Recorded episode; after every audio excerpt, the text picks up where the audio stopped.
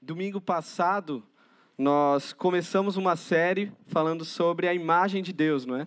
Se você estava aqui, você já viu, se você viu pela internet, uh, uma série importante para nós pensarmos. Na verdade, toda a Bíblia, o Gênesis da humanidade, começa uh, com essa notícia de que o homem, a humanidade, ela é portadora de algo que a difere de qualquer outro aspecto da criação. A humanidade possui a imagem de Deus em si. E essa ideia da que na teologia chama de imago Dei, a imagem de Deus em nós, uh, ela tem duas implicações principais aí. A primeira, nossa natureza, quem nós somos, Deus que nos define. Então, se nós somos portadores da imagem de Deus, Deus que nos define. E a segunda implicação é o nosso papel. Por sermos portadores da imagem de Deus, temos uma missão. E a gente começou a, ver isso domingo passado. A ideia é que, eu sendo imagem de Deus, eu estou espelhando, eu espelho, é, é, eu estou refletindo aquilo que eu contemplo. Ao contemplar Deus, eu começo a espelhar, a refletir. Mas também existe o espalhar espelhar e espalhar. O espalhar é a nossa missão, é espalhar a imagem de Deus para o mundo. Uh, essa é a missão desde lá de Gênesis. É, enchei-vos, né? multiplicai-vos. A gente às vezes pensa que é só filho, também, né? Eu estou multiplicando, né? já tenho dois, quem sabe estamos em negociação para ver se multiplica mais a imagem de Deus no mundo. Mas não é só tendo filho. Uh, é representando ao Senhor é, sobre toda a criação e anunciando a sua imagem para toda criatura, para todo homem e mulher ah, criado por Deus. Aqui traz uma ideia, em Gênesis, ah, essa figura de ser a imagem de Deus, ele capta um conceito lá do mundo antigo, mundo antigo que tinha os imperadores e tudo mais, e eles tinham o costume de onde eles governassem, governassem eles colocavam estátuas deles. Então, então, é por isso que a gente vê tanta estátua né? Uh, no mundo antigo, estátua de tal imperador, tal Deus, e o imperador era praticamente Deus. E ali ele estava demonstrando, olha, nós, eu tenho domínio sobre esse lugar, uh, aquela estátua me representa, então as pessoas adoravam aquela estátua. É mais ou menos a ideia de ser imagem de Deus. Nós estamos ali para representar a Deus. Somos representantes de Deus. Estamos apresentando Deus aos homens. É, é, isso é ser imagem, o nosso papel aí. Só que aconteceu um problema que a gente viu domingo passado, que atrapalha tudo isso, que é o pecado. O pecado ele mancha o espelho, não é? Ah, o reflexo que nós deveríamos ter de Deus, ele é corrompido. A gente já não está refletindo. É, há uma luta para ter comunhão com Deus.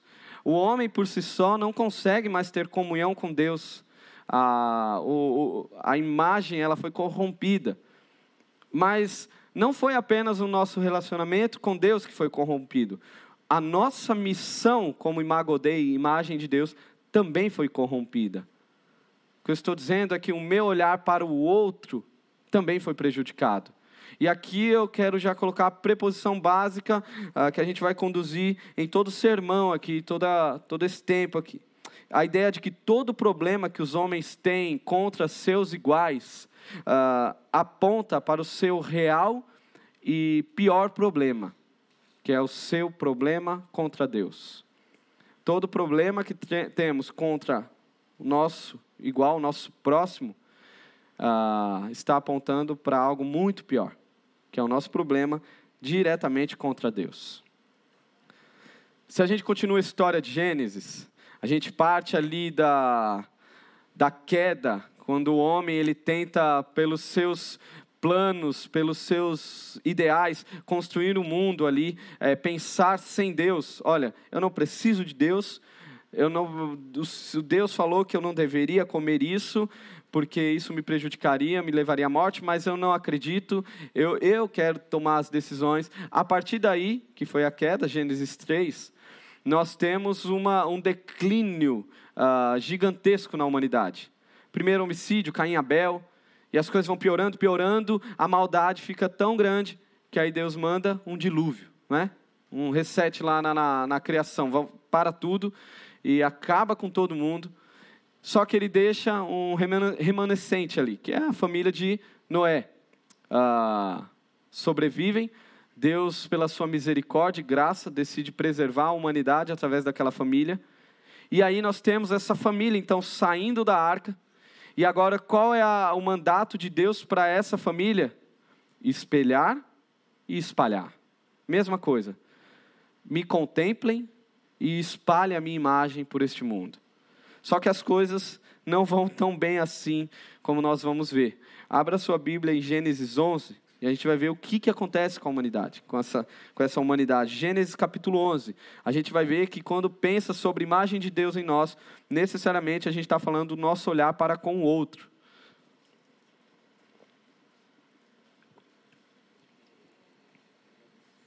Gênesis capítulo 11.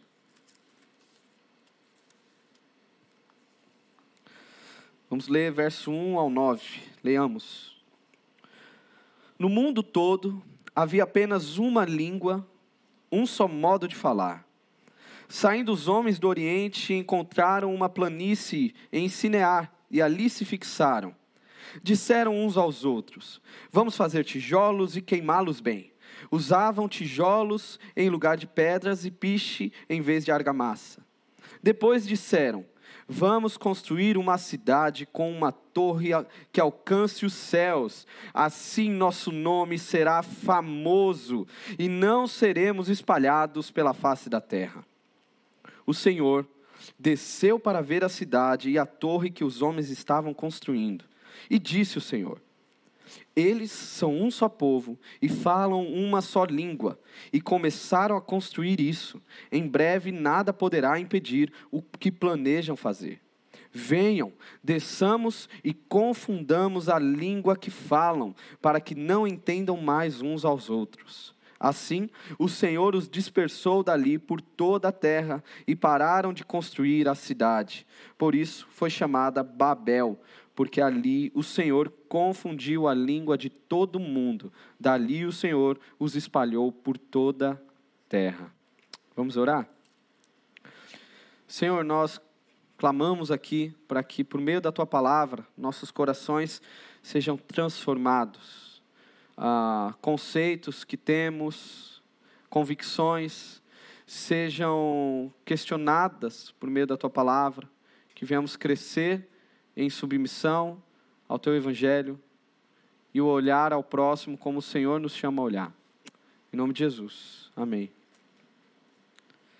Irmãos, é, aqui é a história da Torre de Babel. Uh, por ser uma história, talvez você, que você ouviu no Ministério Infantil quando você era criança, não sei, uh, aquela história que a gente gosta de contar para criança, parece que é uma história meio solta na narrativa. Parece que é uma história apenas para preencher contexto ali de Gênesis, dar uma, uma dramatização ali, mas absolutamente. Uh, Babel é importantíssimo. Essa história é fundamental para a gente compreender como que a humanidade está se desenvolvendo, como que ela está pensando, até os dias de hoje. Ali nós temos uh, um movimento que se tornaria cada vez mais comum para o homem, que é o movimento do homem que deseja criar um mundo a par de Deus. Um homem que deseja, pelos seus próprios méritos, pelo seu próprio poder, criar um império para si. E veremos que as coisas não, não vão bem para esses homens. Uh, o contexto aqui, imediato, é justamente como eu falei, a saída da arca. E aqui estão os filhos de Noé, Sem, Cã e Jafé, e suas famílias respectivas. Agora, olha que interessante, essa família, eles tinham acabado de vivenciar um baita juízo de Deus em todo, todo o mundo. Eles viram que Deus é um justo juiz, Deus não tolera o pecado. Mais ainda, eles é, é, provaram da misericórdia de Deus na vida deles. Olha a experiência que essa família teve.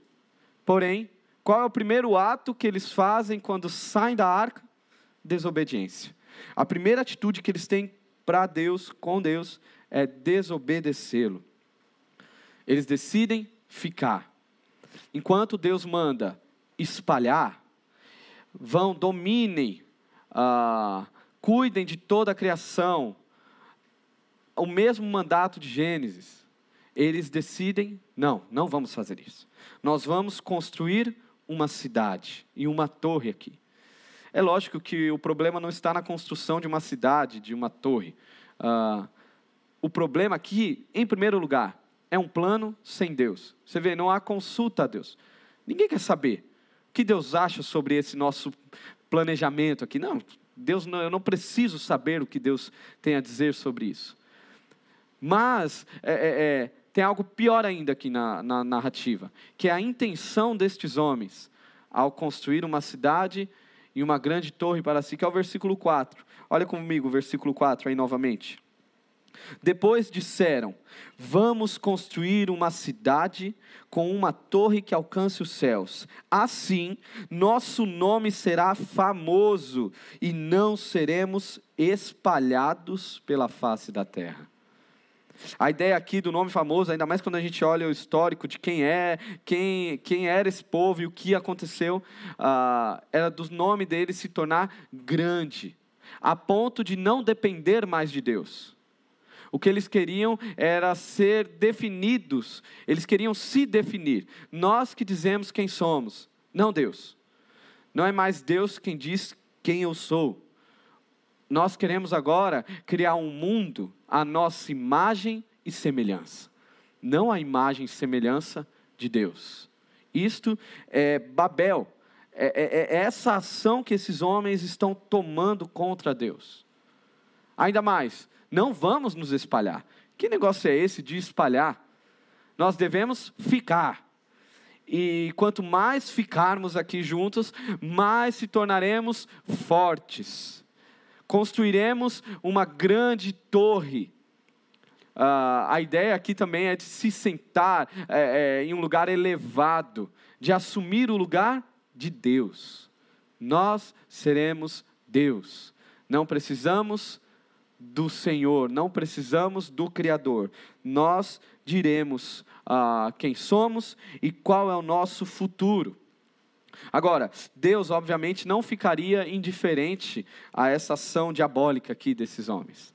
Uh, verso 5 e verso 6, Deus então começa a se movimentar. Você percebe aí? Uh, a mudança do texto vai para o Senhor. O Senhor desceu para ver a cidade e a torre que os homens estavam construindo.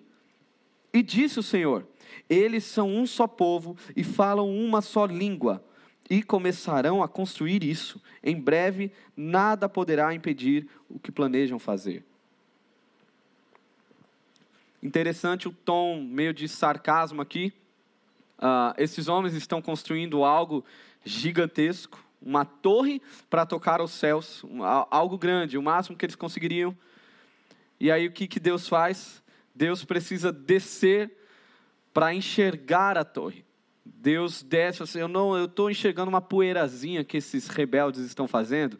Deixa eu ir lá ver o que, que é que eles estão fazendo. Olha a soberania de Deus em contraste com a rebeldia do homem que acha ser alguma coisa. Obviamente que é uma figura de linguagem aqui do texto. Deus ele não precisa descer para ver algo, mas justamente para mostrar que nosso nosso Deus ele é muito maior, incomparavelmente maior do que qualquer ação do homem. Agora, Deus sabia que o que esses homens estavam fazendo não terminaria bem. Uh, essa atitude contra Deus nos dá pelo menos dois passos aí. O primeiro passo é criar um império uh, onde não existisse mais um referencial divino, não é? Vamos criar uma comunidade, uma nação onde não Deus não seja o nosso rei, nós que diremos nós que governaremos. E qual é o segundo passo disso? O segundo passo de um império sem Deus é a tirania total tirania. Porque imagina que, ah, uma vez que Deus não define mais quem é o ser humano, Deus não me define mais, sou eu que defino, nosso grupo aqui queremos nos definir. Uma vez que não é mais Deus a razão, a tábua que nos diz quem somos, a tábua de valores, qual será o meu olhar para o outro então? Como que eu devo olhar para o outro? Por que, que eu vou olhar para o outro como Deus me chama a olhar? Um olhar de amor, de compaixão, um olhar de respeito, de valorização. Não faz sentido isso. Se você tirar Deus da equação, não faz sentido. Na verdade, surge uma pergunta interessante: da onde a gente tirou a noção de dignidade humana?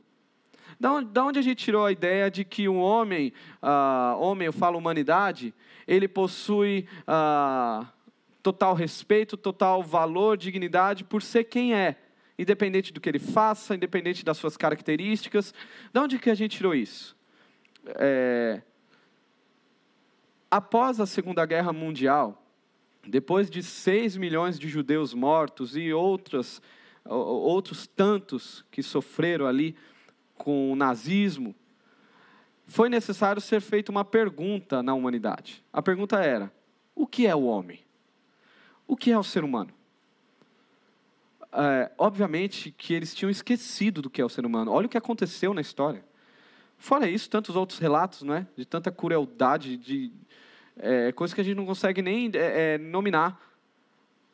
É, foi necessário fazer a pergunta: o que é o ser humano? Dali que sai a Declaração dos Direitos Humanos, que hoje é a tábua, é o fundamento ah, para todas as leis pró-vida, independente de como ela se manifeste ah, como, como, como ser humano. Foi dali que saiu. Mas a pergunta ainda continua: por que que a gente então definiu que o homem ele possui valor, sendo quem ele é, não pelo que ele faz ou, ou pelas suas características, simplesmente por ser pessoa, por ser gente.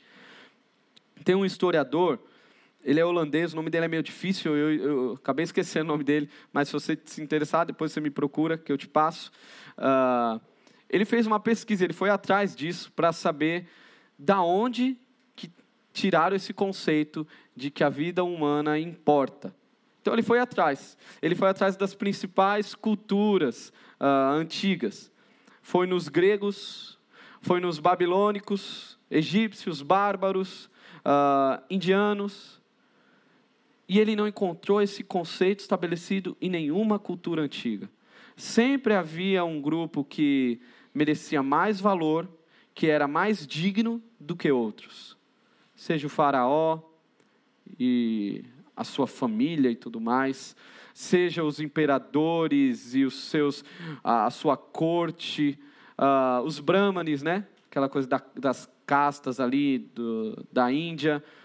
Sempre algum grupo de pessoa valia mais do que outros. Outros eram menosprezados simplesmente por serem quem são. Não era nem pelo que eles estavam fazendo, você nasceu assim, você nasceu em tal lugar, você vale menos. Esse historiador ele chegou apenas em uma fonte possível, da onde a gente pode tirar essa ideia de direitos humanos, ah, de dignidade humana. E essa fonte foi na tradição judaico-cristã. Sendo mais específico, na Bíblia. Mais específico ainda, em Gênesis capítulo 1, versículo 26. Toda a humanidade foi criada como imagem e semelhança de Deus. Foi aqui que ele encontrou a base para fundamentar essa ideia de que todo ser humano é digno de total respeito. Todo ser humano deve ser visto de igual modo, com valor. Ah, daí que a gente tira a ideia de igualdade. Igualdade ontológica, que a gente chama que diz sobre o ser, a igualdade do ser. Todos nós somos ah, a mesma coisa. Todos nós somos imagem de Deus. Seja você crente, seja você não crente, seja você branco, negro, pardo, indígena, africano, europeu, brasileiro, independente de qualquer coisa, absolutamente qualquer coisa, todos nós ah, possuímos dignidade é somente daqui que a gente conseguiu tirar. E eu faço o desafio para você, para a galera que gosta de estudar sociologia ou história, outras áreas do, do pensar, a pesquisar isso, cara, e atrás de onde que saiu essa ideia. Cara, se a gente tirar a Bíblia, tirar Jesus, tirar o Evangelho da história, o o que nos sobraria?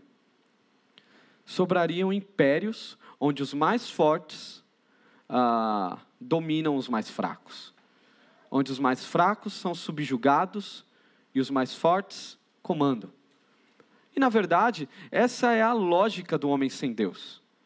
É, um bom ateu, ele precisa chegar nisso. Tudo bem que até os ateus fazem uso dos direitos humanos, não é? Ah, eles fazem uso de algo que vem do Evangelho, ah, mas se você for levar à risca a lógica de um mundo sem Deus, cara, o caminho é esse. Para que, que eu vou me importar com o mais fraco? Os mais fortes vão prevalecer. Uh, então, que eu, eu, que eu seja o mais forte, que eu domine. Por isso que nós devemos louvar a Deus, uh, engrandecer ao Senhor, porque Ele nos fez, Ele é o nosso Criador, uh, Ele nos fez com total dignidade, Ele nos fez a imagem de Deus. O contrário disso é Babel. O contrário disso é um mundo de valores totalmente invertidos, um mundo dominado por Satanás e pelas raízes pecaminosas do homem. É, é, é o oposto do que Deus criou. Agora, olha o que Deus faz diante da afronta do homem que quer viver sem Ele, do homem que quer criar um império de subjugar os outros. Versículos 7 e 9. 7 ao 9. Venham, desçamos e confundamos a língua que falam, para que não entendam mais uns aos outros. Assim, o Senhor os dispersou dali por toda a terra e pararam de construir a cidade. Por isso foi chamada Babel, porque ali o Senhor confundiu língua de todo mundo. Dali o Senhor os espalhou por toda a terra. Interessante aqui a ação que importa no final das contas é sempre a ação do Senhor. Aqueles homens com maior trabalho, eles eram peritos ali na, na arte de, dos tijolos, né, na engenharia, na construção e tudo mais. Eles se juntam com todo aquele trabalho e Deus faz simplesmente um pequeno ato contra a maldade dos homens, contra todo um planejamento diabólico. E a ação de Deus prevalece. Nosso Deus é sempre maior. Deus gera ali uma confusão de línguas. Imagina, seja, parece, chega a ser até cômico, né? Tanto é que quando a gente vai trabalhar essa história com as crianças, a gente sempre faz de forma cômica. Porque, de repente, uh, eu conversando com vocês aqui, é como se eu começasse a falar aramaico, hebraico, e aí você não entende, e aí você vai falar, você está entendendo o que ele está falando? Aí o outro também não te, te entende, porque você fala espanhol agora e o outro está falando inglês, e ele fala assim, não, mas ninguém se entende, todo mundo começa a bater cabeça, uh, um caos total. E era, lembra o começo? O mesmo povo, falando a mesma língua, e Deus então causa toda essa bagunça aqui. Babel se torna um símbolo de fragmentação, um símbolo de conflito, um símbolo de desentendimento uns com os outros, ninguém se entende mais. O ser humano ele não se entende. Eu falo A, você entende B, você discorda de mim, eu não concordo com você, e a gente cria brigas, guerras por conta disso. Cada um vai para o seu canto. Eu não compactuo mais com você, você não faz parte da minha cultura, cada um vai para o seu canto, e, e quando se encontram agora, o que acontece é guerra, caos total. E o que Deus faz diante de tudo isso? Diante de mais uma ação do homem de se voltar contra o seu Criador. Nós vemos a misericórdia de Deus. Interessante, se você continua a narrativa de Gênesis, Gênesis capítulo 12, nós temos uma chamada de Deus a um homem. Deus diz assim: Abraão, farei de você uma grande nação, e através de você abençoarei todas as famílias da terra. Depois de tudo isso, Deus chama um homem para si, que seria uma nação para si. E qual que é a missão deles? Espelhar e espalhar. Abraão, me contemple e agora me revele a toda a criação, me revele a todos os homens. Foi para isso que Israel foi criado por Deus, foi para isso que Deus fundou ali uma nação. E na verdade, continua sendo a missão da igreja. A igreja é chamada para isso. Somos o povo que recebeu um coração novo Uh, Ezequiel vai falar isso. O povo que recebeu um coração de carne no lugar do coração uh, duro, do coração de pedra. Deus fez isso com a igreja. E agora a gente vai lá, uh, quando a gente faz a, essa visão bíblica do todo, quando a gente vai lá para Atos, surgimento da igreja, Pentecostes, nós temos então uh, o, o oposto do que aconteceu na Torre de Babel total oposto. Junto um monte de gente, a galera espalhada pelo mundo fica sabendo de um homem que veio à terra que se considerava Deus, que muitos o chamavam como Deus, que fez milagres e maravilhas, que foi morto numa cruz, o céu se fechou, ah, houve o tremor na terra, esse homem, esse corpo sumiu, e agora todo mundo diz que ele ressuscitou. Vem geral para Jerusalém, o que, que, está acontecendo? O que, que é isso?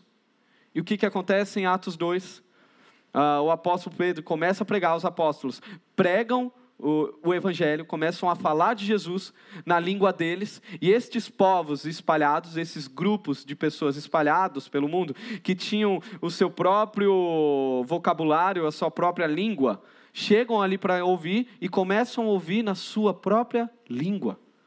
Eles escutam o que o evangelho sendo pregado. Olha que cena linda, não é? O povo de cada canto do mundo que nunca ouviu falar não sabe. Não, não, hoje a gente tem algumas línguas principais que nos ajudam a compreender. Naquela época não tinha. Uh, eram línguas totalmente diferentes.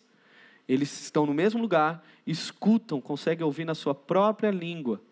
Eu acho muito lindo, acho incrível. Eu fico imaginando as rodas de conversa depois da pregação, 3 mil pessoas é, creem em Jesus, e aí eles sentam lá para conversar, pega o bolinho, o café, vamos trocar uma ideia, você começa a conversar, mas você está me entendendo? Eu estou te, te entendendo, mas você fala a minha língua? Não sei, eu estou te entendendo, mas eu falo a minha língua. Mas aí começa a descobrir gosto parecido. Eu fico imaginando quais seriam as conversas, não é? Uh, o povo totalmente distante, agora junto. Talvez falando de futebol, não sei, alguma coisa que atraía. Falando de pessoa, tipo, você conhece o São Paulo, o maior campeão do mundo? Conheço. Daqui, ó, timaço. E o Flamengo aí continua sem estádio lá em Jerusalém? Continua. A mesma coisa. Aí o outro lá fala assim: e o Palmeiras ainda está sem mundial? Mesma coisa, segue o jogo. Todos se entendendo ali com as verdades que não mudam, né? Ah, que interessante é, é, é, o movimento do Pentecostes. Total oposição ao que aconteceu em Babel. O Pentecostes nos mostra a ação de Deus na igreja, o milagre de Deus. O milagre não é o falar em línguas, ali idiomas que as pessoas poder, conseguiam se entender. O milagre não é o falar, o milagre é o ouvir. Em Jesus, as pessoas começam a se ouvir novamente, a se entender eu consigo te entender agora. Você não é meu inimigo simplesmente por ser de outra etnia, de outra raça, absolutamente. Nós somos irmãos. Você possui a imagem que eu também possuo, e agora você possui o mesmo Salvador. Você foi resgatado pelo mesmo Senhor. Se Babel é o símbolo da tentativa da supremacia de uma raça, uh, da subjugação de outros, da segregação racial, que isso é Babel. A igreja agora, então, é o antídoto de tudo isso. A igreja é, é, é o apontar da multiforme graça de Deus, como diz em Efésios. A igreja agora é formada por aqueles que possuem a mensagem da reconciliação reconciliação com Deus e reconciliação com os homens. Homens se reconciliando com homens. Esta é a manifestação da igreja, total oposição a Babel. Lembra de Mateus 28, 19? A chamada de Jesus para todos: ide por todo mundo e fazei discípulos de todas as nações, de todos os povos. Eu não estou nem aí para quem é essa pessoa. Essa pessoa ela precisa da mesma coisa que eu. Ela tem as mesmas necessidades que eu e ela possui a mesma dignidade que eu. E ela possui o mesmo fim trágico que eu, se ela não conhecer a Jesus. Por isso, eu preciso contemplar a Deus espelhar a Deus e espalhar Deus por todo mundo, porque todos são iguais no seu ser. O racismo, irmãos, ah, em suas diversas manifestações diabólicas, não começou agora. Ele está presente desde Gênesis 3, a partir do pecado, porque falar de racismo é falar de algo maior, maior ainda do que o ataque de um para com o outro. É um ataque para com Deus. Toda manifestação, toda ação, todo pensamento racista é um ataque a Deus. Pensando de forma objetiva, ninguém consegue atacar a Deus. Você não consegue. Como que você vai ferir a Deus? Você não consegue. Agora, como que o homem uh, pensou, uh, como que eu vou demonstrar o meu desprezo por Deus, a minha raiva de Deus? Se eu não consigo atingir diretamente Deus, eu vou ferir aqueles que são a sua imagem e semelhança. O homem ataca o outro simplesmente por quem ele é, pelo seu cabelo, pela sua cor, pela sua cultura, porque ele está querendo atacar a Deus. Isso é um ataque direto à imagem de Deus, direto a quem Deus é. Se você já sofreu com isso, saiba que o maior ofendido em tudo isso é o nosso Deus, é o seu Deus. E basta olhar para a Bíblia para a gente ver que Deus leva muito a sério quando alguém ataca a sua imagem aqui na terra. Todo ataque racista, ele é diretamente uma ofensa diabólica ao nosso Deus. Paulo ele lembra disso. Em Atos 17, na sequência, você percebe que a gente consegue fazer toda uma teologia bíblica aqui de Gênesis Apocalipse sobre qual é a visão de Deus ah, do homem. Atos 17, 26, Paulo lembra, Paulo está pregando lá em Atenas, Paulo falando sobre Deus, sobre quem é Jesus para todos ali, uh, e Paulo, o seu discurso, ele começa falando que Deus de um só homem fez toda a humanidade. A, a palavra ali, toda a humanidade, é, o conceito é de etnias. Deus, através de um só homem, do Adão, criou todas as etnias do mundo.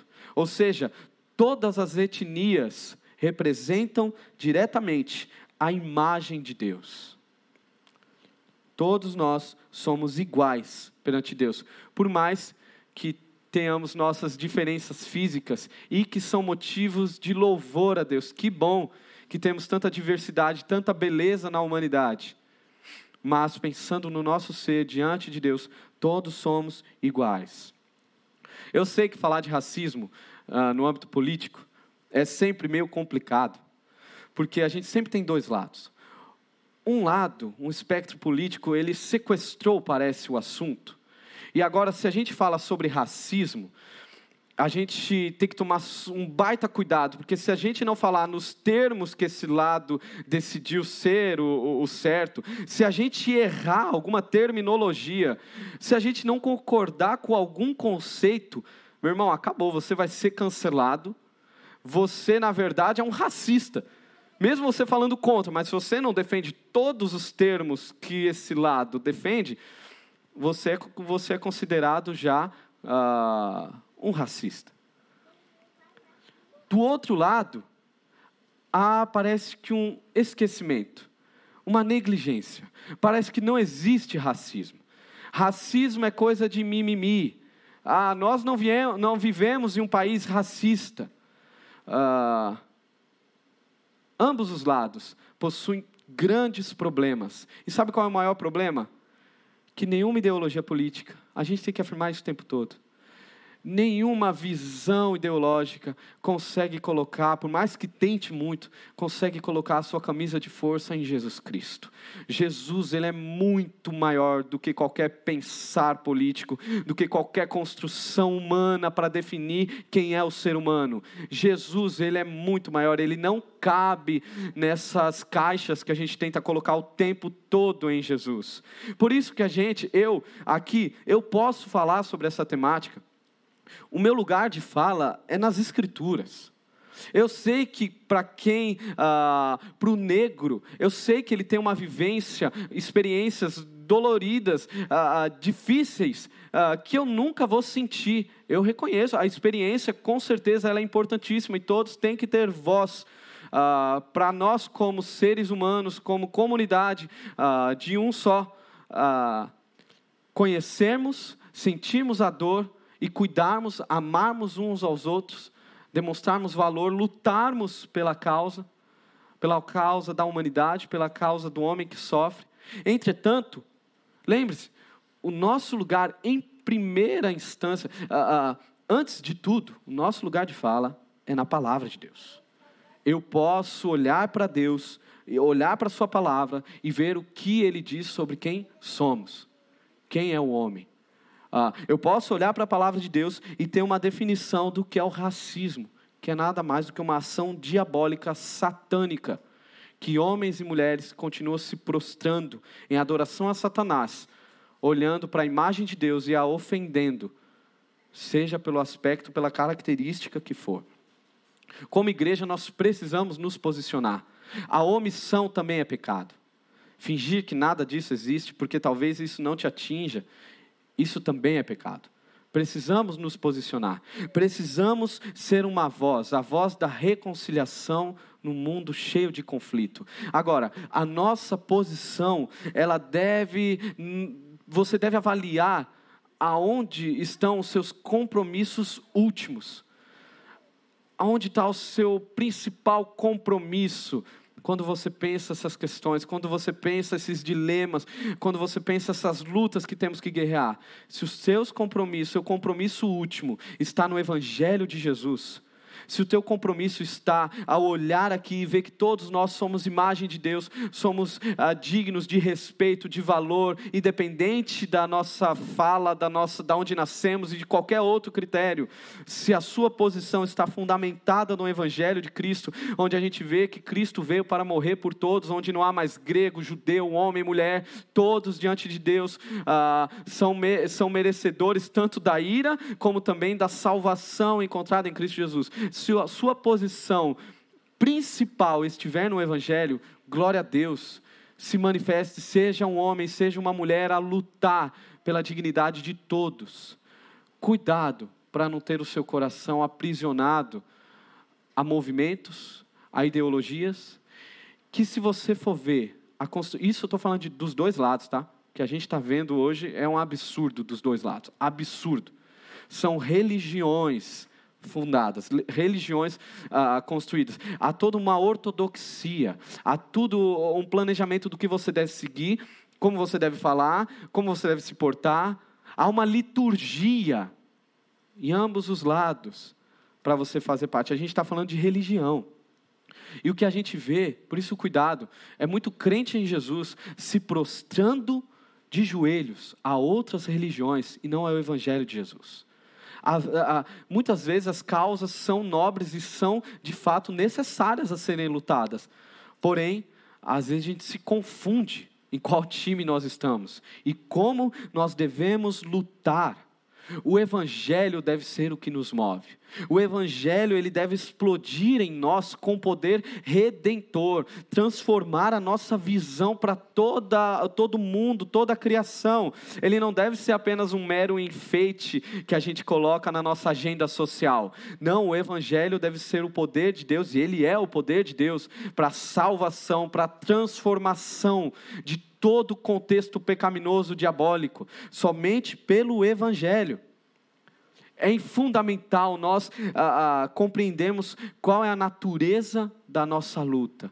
Lembra de Paulo falando em Efésios? A nossa luta não é contra carne, mas sim contra as potestades. Essa é a nossa luta. Satanás é conhecido como o Deus deste século. Você acha que Satanás não está interessado nessas brigas de pessoas, de humano contra humano, simplesmente por ser humano? Você acha que não é Satanás que se deleita nisso tudo? Satanás odeia o ser humano e está em total oposição contra Deus. O diabo, ele está profundamente envolvido em toda manifestação, toda estrutura, todo pensamento que vá atacar um grupo de pessoas pelo que essas pessoas são. Satanás ele é o maior interessado no racismo. Satanás é o maior interessado é, é, é em capturar corações para servi-lo, ah, atacando a imagem de Deus nesse mundo. O Deus desse século cegou a mente dos incrédulos para que não vejam a luz do evangelho da glória de Cristo, o qual é a imagem de Deus. 2 Coríntios 4, 4. Agora, sabendo que é Satanás e os seus demônios que estão se movendo nesse mundo, estão fazendo homens uh, lutarem contra outros homens, simplesmente pelo que eles são, qual a esperança que há em uma mensagem de responsabilidade pessoal, ou se você quiser, estrutural, uh, diante desse poder sobrenatural? Eu não estou falando aqui que a educação não é importante, ela é importante. Uh, as nossas falas são importantes, mas, irmãos, nós estamos diante de algo muito maior. Qual é o poder disso? Parece que a gente pega uma pena e tenta resolver um furacão jogando uma peninha lá. Não, eu vou resolver o problema, o conflito da humanidade. Aí você joga sua peninha lá. E faz, não faz sentido nenhum. Nós, às vezes, lutamos a guerra com as armas erradas. Ah, qual é a arma que o cristão deve assumir? Qual é a forma que o cristão deve assumir nessa luta pela dignidade dos homens, pela igualdade? Igualdade que eu falo no seu ser. Qual que é a luta? A luta é pelo poder do nome de Jesus. A arma que nós usamos é o poder do nome de Jesus. Para isto o Filho de Deus se manifestou, para destruir as obras do diabo. Irmãos, toda ação contra a dignidade de um homem, do homem, do ser humano, ela é uma obra de Satanás. Agora, se Satanás vai ceder em sua uh, influência uh, no orgulho racista, nos medos paralisantes, uh, nos sentimentos de inferioridade, na, na desesperança, isso vai acontecer somente por meio do Evangelho. Somente através do Evangelho que nós vencemos. Por quê?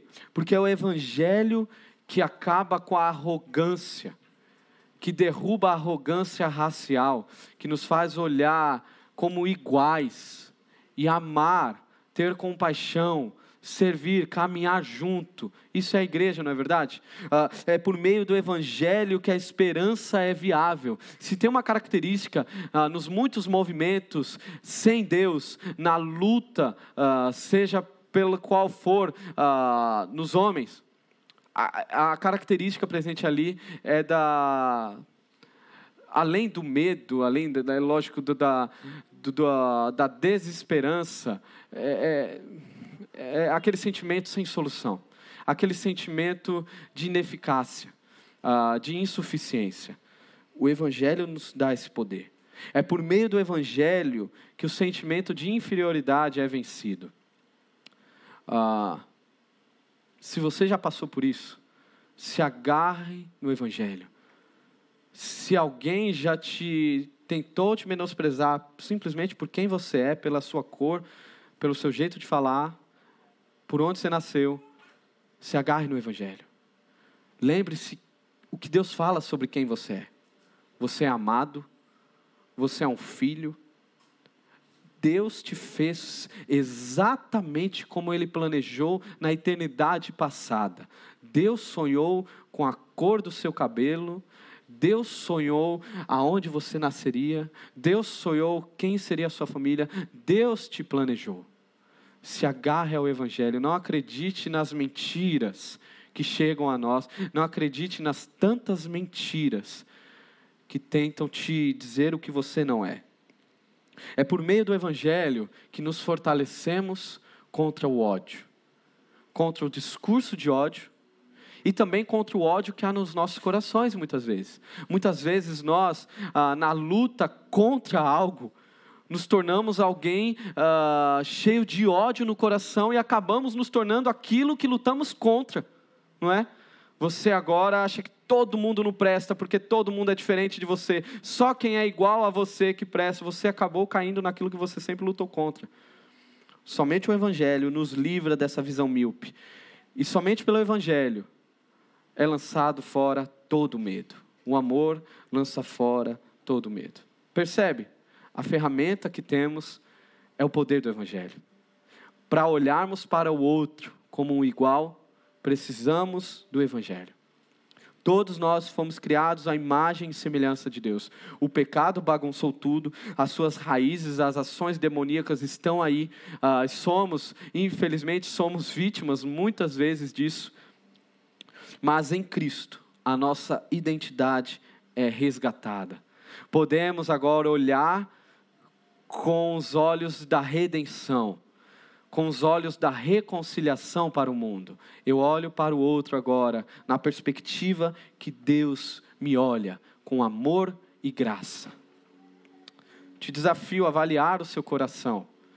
Sonde o seu coração. A gente está falando de algo que às vezes está presente em nós, mesmo ah, quando somos crentes em Jesus. É, isso pode dizer tanto que você talvez não seja um crente em Jesus. Porque se você tem um coração ah, racista, um coração altivo para com o outro, isso pode ser uma característica que você não conhece Jesus, talvez você conheça uma religião. Ou uma característica de que estamos longe, absolutamente longe de Jesus. Nos tornamos crentes nominais. E por isso damos vazão à ação demoníaca. Avalie o seu coração, sonde o seu coração. Como que a gente faz isso? Veja a sua semana, como você olha para os outros, como você olha para pessoas que não estão nas mesmas posições que você, não estão nas mesmas posições que eu, simplesmente por ele ser quem é, simplesmente por estar em um farol, simplesmente por não ter a condição que eu tenho, simplesmente por não falar igual eu falo, ou por não ter a cor que eu tenho, simplesmente por não agir como eu agiria, simplesmente por ter sua opção sexual, que a gente pode discordar, e pela Bíblia a gente pode sim discordar, mas qual é o seu olhar para essa pessoa? Essa pessoa se torna menos digna? Cuidado, cuidado. Que o nosso coração esteja prostrado na verdade do Evangelho, que nos diz quem somos e qual é o nosso dever: espelhar e espalhar a imagem de Deus. Que Deus nos use para a glória dele que outras pessoas possam conhecer o amor e a reconciliação que há no Evangelho por meio da minha vida e da sua vida, para a glória de Deus. Vamos orar? Senhor, nós queremos aqui, diante da tua palavra, diante da manifestação da tua glória em nós, por meio da revelação do teu filho Jesus, clamar ao Senhor para que o Senhor nos dê olhos, nos dê visão, uma visão correta de quem somos e uma visão correta de quem é o outro, para que a gente consiga lutar contra toda ação demoníaca, contra toda ação de desvalorização do ser de alguém que todo racismo caia por terra em nome de Jesus aqui. Que todo racismo ah, que talvez tenha dominado algum coração, algum pensamento, alguma ação de, de alguém, de algum irmão aqui presente, que caia por terra pelo poder do nome de Jesus. Que nós, igreja, sejamos a manifestação do amor que atinge a todos. Que o Senhor nos encha do amor que muda, que muda o mundo, que traz uma nova leitura leitura, uma nova visão de quem o homem é por meio do teu evangelho.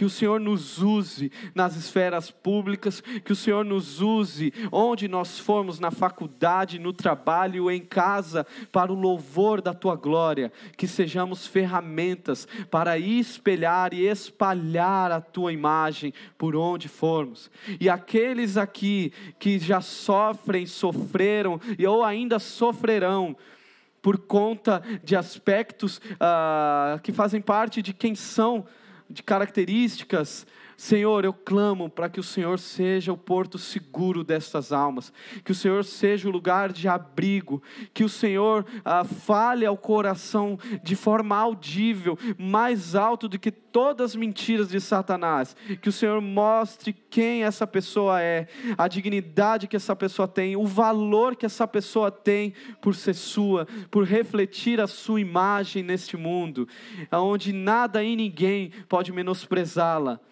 porque ela é do Senhor. Nos ajude, Deus, nos ajude a ter uma visão que vem do Senhor. Restaure os nossos corações. nos ajude a olhar ao outro como o Senhor nos chama a olhar. É nossa oração em nome de Cristo Jesus. Amém.